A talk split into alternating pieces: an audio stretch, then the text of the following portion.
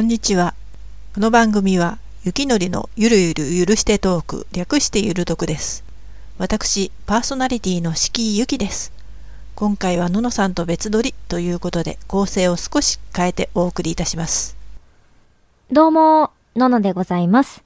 今回はですね、いつもですとこう、ゆきさんがね、隣にいて、オープニングの挨拶をさせていただいてるんですけれども、皆さんもご存知の通り、コロナの影響でですね、こちら自粛をしている次第でございまして、別撮りという形をとりました。いやー、めちゃめちゃ寂しいですね。ぶっちゃけこう、本当に外出をしていないので、もう家にこもりっぱなしですね。まあ、正しいことではあるんですけれども、私やっぱりあのね、結構アウトドアっていうか外に出かけるのが好きなんで、やっぱりこう体がなまってしまうというか、どうしてもこう外に出たい欲望がありますね。なので最近は、あの、ニンテンドスイッチ、もともと持ってたんですけど、これをまたあの、掘り出してですね、今流行りの集まれ動物の森をやってる次第でございます。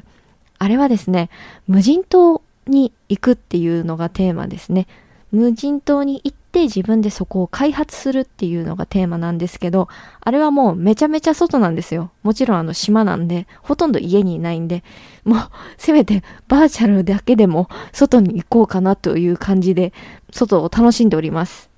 皆さんもね、なかなか外に出れなくてつまんないとかいう日が続いてるかもしれないんですけど、このラジオ、朗読を聞いてちょっとでも楽しんでいただければと思います。もちろん、後ほどフリートークも用意してますので、聞いてくださいね。はい。それでは次は、朗読のコーナーです。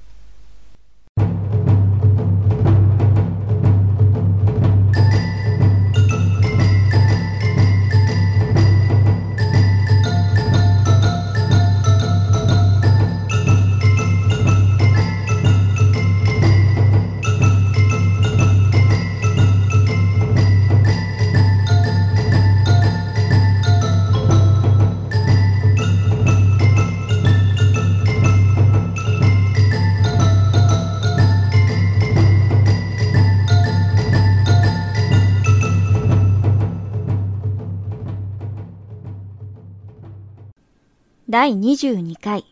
昔話第1話100万遍の栗木今の長野県の壱岐の島には狸がいて狐はいませんでした。その狸は狐のように様々に変化して人を騙します。壱岐の中には平戸藩の領土があり、平戸から大官がはるばる出張してくるのですが、その時は家族も一緒に連れてきて住むという決まりでした。ある時、その大官が新しく変わるので、庄屋が大官の妻と子供もその家に招待して、田舎ながらも形式通りに心尽くしのおもてなしをし、狂敬の意を表しました。その時に、庄屋の家にいつも出入りをしていた商人がいましたが、門から伺うと、お客様が家にいるようなので入りかねて、それでも垣根の外から座敷の様子を見ると、主人の庄屋をはじめ、給仕の男女がかしこまって、客の接待をするうやうやしい様子が伺えました。お客はどんな人だろうと見ると、これはどうしたことか。数匹の狸が並んで、そば切りをむさぼるように食べていました。商人は非常に驚き、怪しく思い、その場から少し離れて、今度は生垣の隙間から覗いてみると、上沢大官らしく、その次は妻と見られる美しい着物を着て、次に男女の子供らしい七人が並んでいて、いずれもそば切りを食べていました。商人は唖然として何度も試してみましたが、やはり狸だったので、庄屋の台所に入って、使用人の一人にこのように囁くと、その男はすぐさまこれを主人に話しに行きました。すると主人は怒り出して、その告げに来た使用人を叱り、今大切なお客様をおもてなししているのに、もしこのようなことが客人の耳にでも入ったら、私はどのような罪になるかもしれない。早くその使用人を追い出せと命じて家の外に追い出しました。商人はなおも残念に思い、この使用人を無理やり連れ出して、垣根の隙間から見せると、言った通り狸でした。使用人は非常に驚いて、急いで主人に言おうとしましたが、商人は押しとどめて、私があたりの犬を集めてきましょう。あなたはここで待っていて、このようにしていてください。と指示して、商人は走り出して犬を呼びました。たちまち四五匹が集まってきたので、これをおもてなしの座敷の庭先から追い込みました。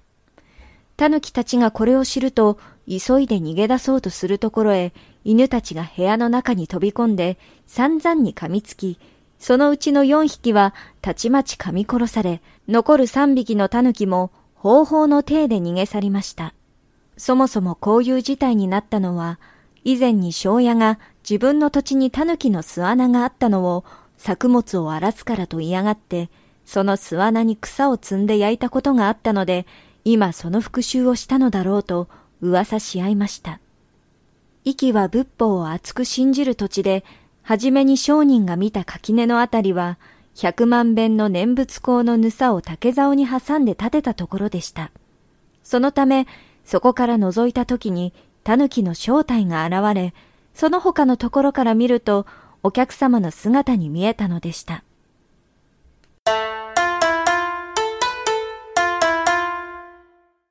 第2話金太郎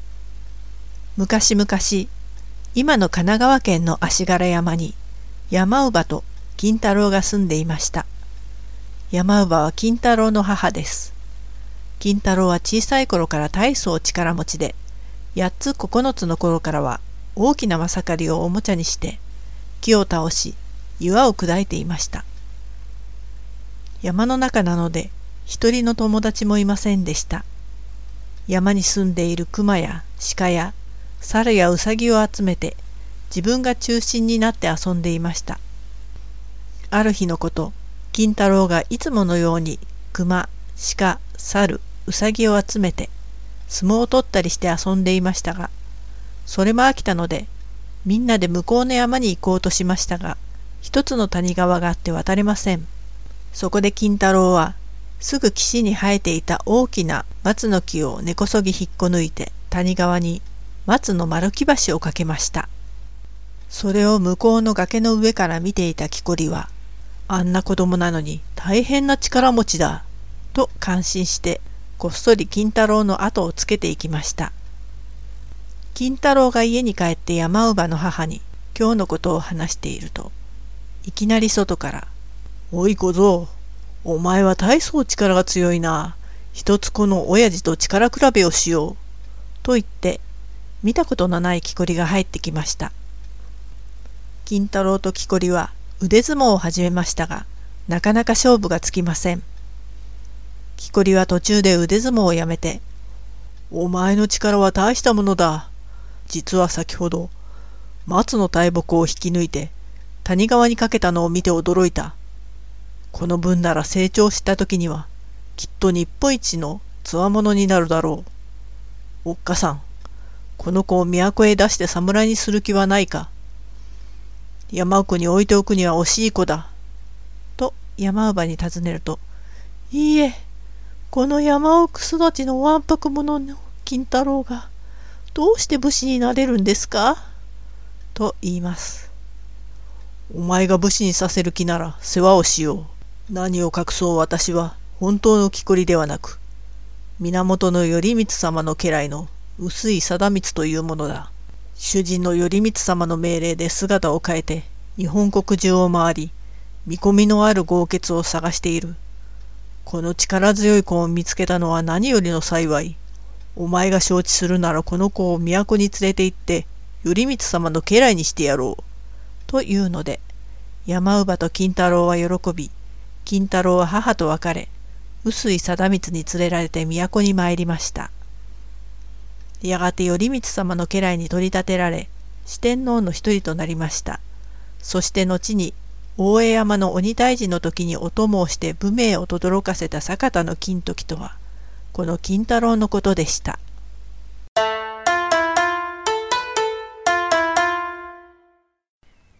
第3話少な彦名のこと大国主のことがある日のこと、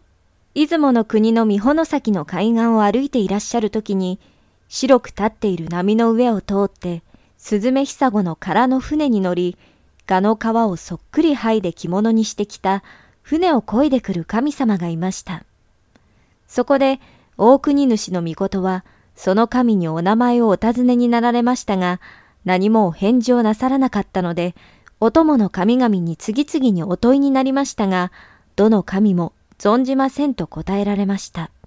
この時、ひょっこりとダニグクというヒキガエルの神様が出てきて、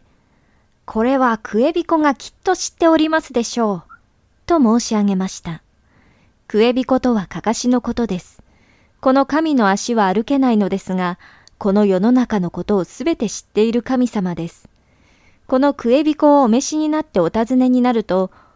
この方は神結びの神のお子様の少な彦名の神です。と申し上げました。そこで、神結びの神を召し寄せたところ、これは確かに我が子である。我が子供の中で私の指の間から生まれ落ちた子だ。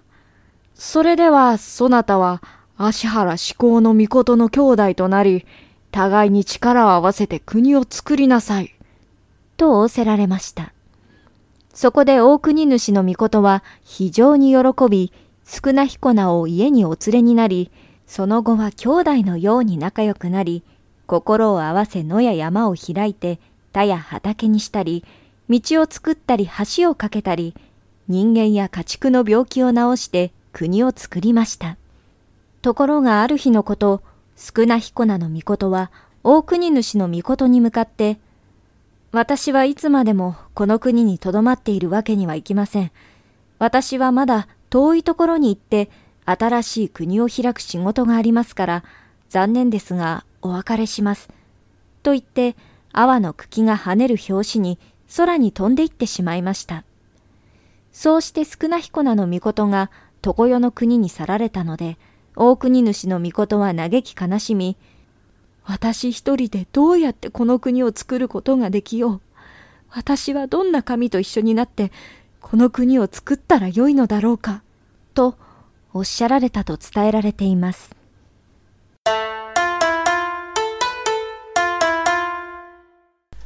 第4話アイヌの伝説より火の神の使い北海道の羊蹄山は蝦夷富士と呼ばれています。その羊蹄山が噴火した頃のお話です。人々はこの自然の脅威を目の当たりにしてそれが神々の怒りだと思いました。このままにしておいては、どんな恐ろしいことになるかわからないと考えました。アイヌの人々は集まって協議をしましたが、神様の心を鎮める方法がわかりません。その辺りに一人の怪しい老婆が住んでいました。山にこもって絶えず火を燃やし、神々に対して何か唱え、自分で神の使いだと言っては奇怪なことを口走るのでした。アイヌの人々は彼女を恐れていましたが、それでも自分の運命を知りたい時や、病人が出て困った時などは、この老婆のもとを訪ねていたのでした。もしかすると、あの老婆が神様に祈って、私たちを苦しめるために、山に火を吹かせているのではないだろうか。一人の老人が言い出しました。それは村人たちの疑惑でもありました。しかし、老婆を恐れて誰も口に出せないでいましたが、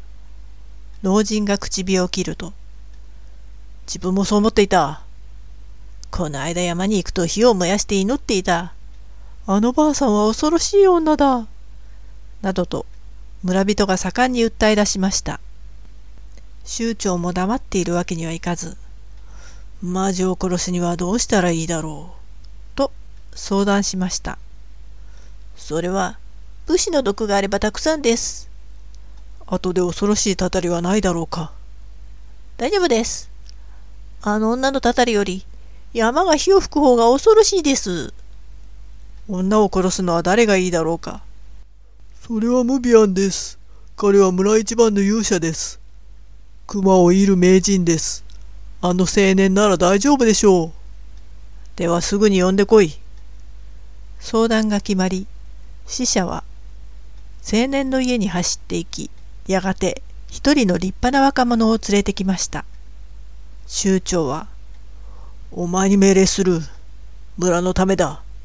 魔女を居殺してこい。お前は村人から選ばれた勇者なんだ。と命令しました。みんなはこの名誉に若者が喜ぶだろうと期待していましたが、若者は、私にはできません。と答えました。なぜだ？私にはなんだか恐ろしいことが起こる気がします。臆病者め、命令に背くのか行けと、酋長は一括しました。若者は命令に背くことはできませんでした。酋長が手渡した号泣を持って、山の魔女のもとに行かなくてはなりませんでした。なぜ老婆を殺すのが嫌なのか、というと、若者は恋をしていました。その恋人は老婆に仕えている次女でした。老婆も二人の仲を許してくれていました。お前が三年間、私に背かずに仕えてくれたら、一緒になることを許してあげよう。もし背いたら、その場で切り殺す。と、魔女は言っていました。若者は老婆を殺すことは恐ろしくありませんでしたが、恋人と別れるのは嫌でした。しかし、山道を登っていきました。すると、岩の上に座って老婆が何か祈願していました。火も燃えています。そのそばには愛しい恋人もいます。若者はしばらくためらった後、老婆を殺さなかったら村人に殺されると思い、弓を引き絞りました。矢は飛び、がと叫ぶ声がして、老婆は血に染まり倒れました。その時、そのそばにいた美しい女の姿は煙のように消え、一匹の子うさぎが泣きながら、若者の方に飛んできました。若者は子うさぎを抱き上げ、そして火を吹く山の頂上へ頂上へと走っていきました。羊蹄山はその夜大噴火しました。アイヌの部落は全滅し、落下する岩と灰に埋もれてしまいました。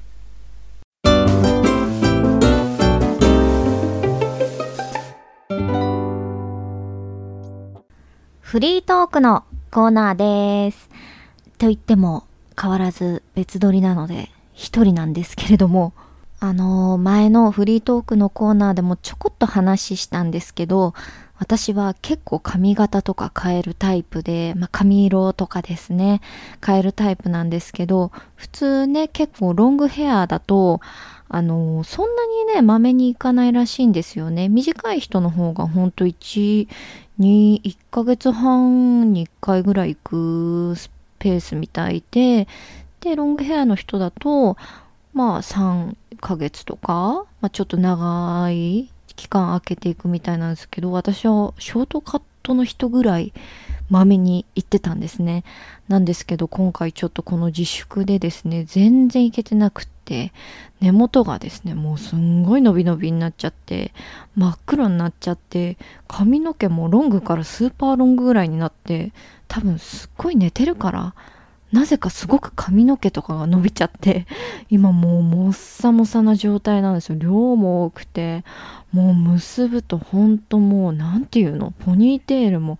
綱みたいな。すんごいぶっとくなっちゃって、すっごい重くなっちゃってて、まあこういうところにもね、いろいろこう弊害が出てるから、早く開けてほしいなって思うんですけど、やっぱりね、こうね、ライフラインの人とかはね、休めないしね、スーパーとかドラッグストアもね、毎日やってくれてるからね、そういうのはまあ生活にはね、困らないですけど、やっぱりちょっとね、娯楽とかがないとね、映画とかも結構その公開延期になっちゃって、あれなんですよね、公開日が先延ばしになっちゃってね、見れないやつとかも多いですけど、まあ映画館自体ね、やっぱり結構ね、あのみんな避けた方がいいみたいな感じで言ってますけどね、今は工夫して、あのね、一席ずつじゃなくって、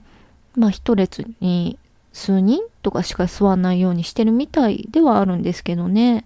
まあこういう時はねしょうがないんで Amazon プライムとかね入ってるんですっごい見てるんですけどあのー、最近見たのあれずっと見たかったんだけど「飛んで埼玉」見たくって、やっとなんかね、プライムに 配信されたんで見たんですけど、すごいですね。あれ、よく公開にできたなと。埼玉の人、まあ、でも埼玉リスペクト入ってるから OK だったのかな。なんか最初、なんかすごいね、ボロクソ言われてて、これ大丈夫みたいな感じだったんですけど、ね、なんか意外と 評判がね、埼玉の人からも良かったみたいで、結構面白かった。あのー、ガクト様もそうだし、二階堂ふみちゃんもすんごい可愛いし、まあ見たことない人はね、わかんないだろうけど、なんか衣装とかもね、すごいの。なんかもう、全然、もう埼玉とかもむしろ日本関係ないぐらいの感じで、世界観がね、やっぱり良かった。あの、もともと漫画なんですよね。だから、余計なんか面白かったのかもすごいぶっ飛んでて。あとは、なんか連続ドラマとか見たりとか、あと、あれ、私の大好きなイルミネーション、あのミニオンとかさ、やってる会社の、イルミネーションっていう会社のペットっていうアニメーション映画がすごい好きで、そのペット2もね、配信されてて、まあ今まで忙しくて見れなかったものをこうガーッと消化して、ね、そういうのはできて楽しいけど、やっぱりこう映画館で見たいとか、とか美味しいもの食べ行きたいとかいうのはあるから、でもちょっと寂しいよね。でも本当ラッキーなことにこの自粛とかコロナが騒ぎになる前にたまたま友達とお花見行こうみたいな話になってて、まあ、それはねちゃんと決行できたんですよ。新宿御苑のもうすっごいいっぱい桜があるところで今年なんかすごい桜のね、開花が早かったじゃないですか。だからもうほんとすんごい満開の段階で見れて、なんか近くにあるサンドイッチ屋さんでサンドイッチ買ってって、で、友達と写真撮り合いっこして、桜楽しんで、まあ、花見できだからまあ、あれだよね、春の思い出はね、しっかりできたからいいけど、こう夏までにね、こうなんとかを収束してもらって、夏の思い出もしっかり作りたいから、なんとかしたいなって思うし、このラジオもやっぱりね、長く続けてるから、またね、ゆきさんと一緒に撮ったりとかして、頑張ってやりたいなって思うから、ちょっとまあ今回はこういうね、別撮りっていう形になっちゃいましたけど、まあ、これからね、なんとかなると信じて、明るい未来を信じて、ちょっとちゃんとね、家にこもって自分の身と周りの人の身を守ると思って頑張っていこうと思います。皆さんもね、いろいろね、ストレス溜まっちゃうかもしれないけど、一緒に頑張りましょう。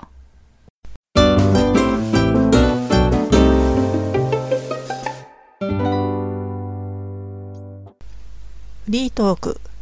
ゆきのパートでお送りします。あ、ののさんね、結構髪型変えますけど、私はロングであんまり、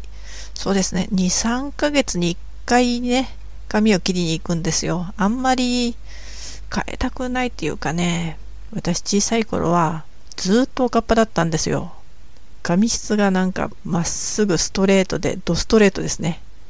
で、結べないんですよ。ゴムで結んでもゴムがヒュッて落っこってきちゃって、それぐらいドストレートだったんで、伸ばしたことがなかったんですよ。まあ親の方針もありましたけど。まあ成人してからほとんどロングです。そろそろ切りに行きたいんですよ。行きたいんですけど、うん、コロナが怖くて行けません。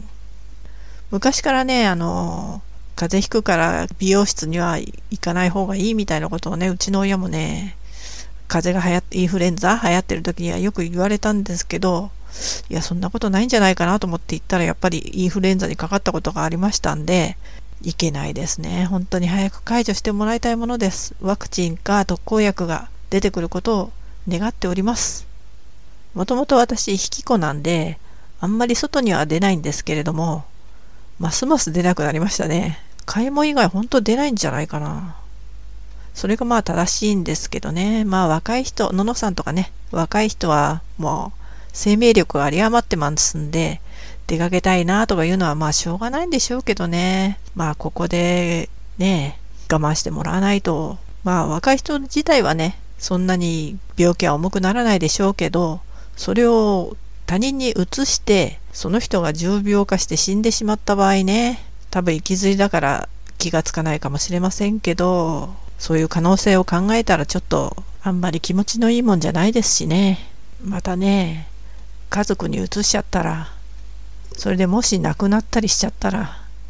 残りの人生地獄ですから。もうちょっとみんなで我慢しましょう。うちで読書とか、映画を見るとか、DVD ね、見たり、なんとか耐え忍んでください。家での暇つぶしは私もののさん同様に Amazon プライムに入ってますんで、映画まあ結構見てます。勝手に俳優特集を組んじゃって、その俳優が主演している映画を続けて何本も見る脳みそに結構来るような見方をしてますね。今はジェイソン・ステイサム特集やってます。あの、トランスポーターっていう映画のね、俳優さん。かっこいいですよ。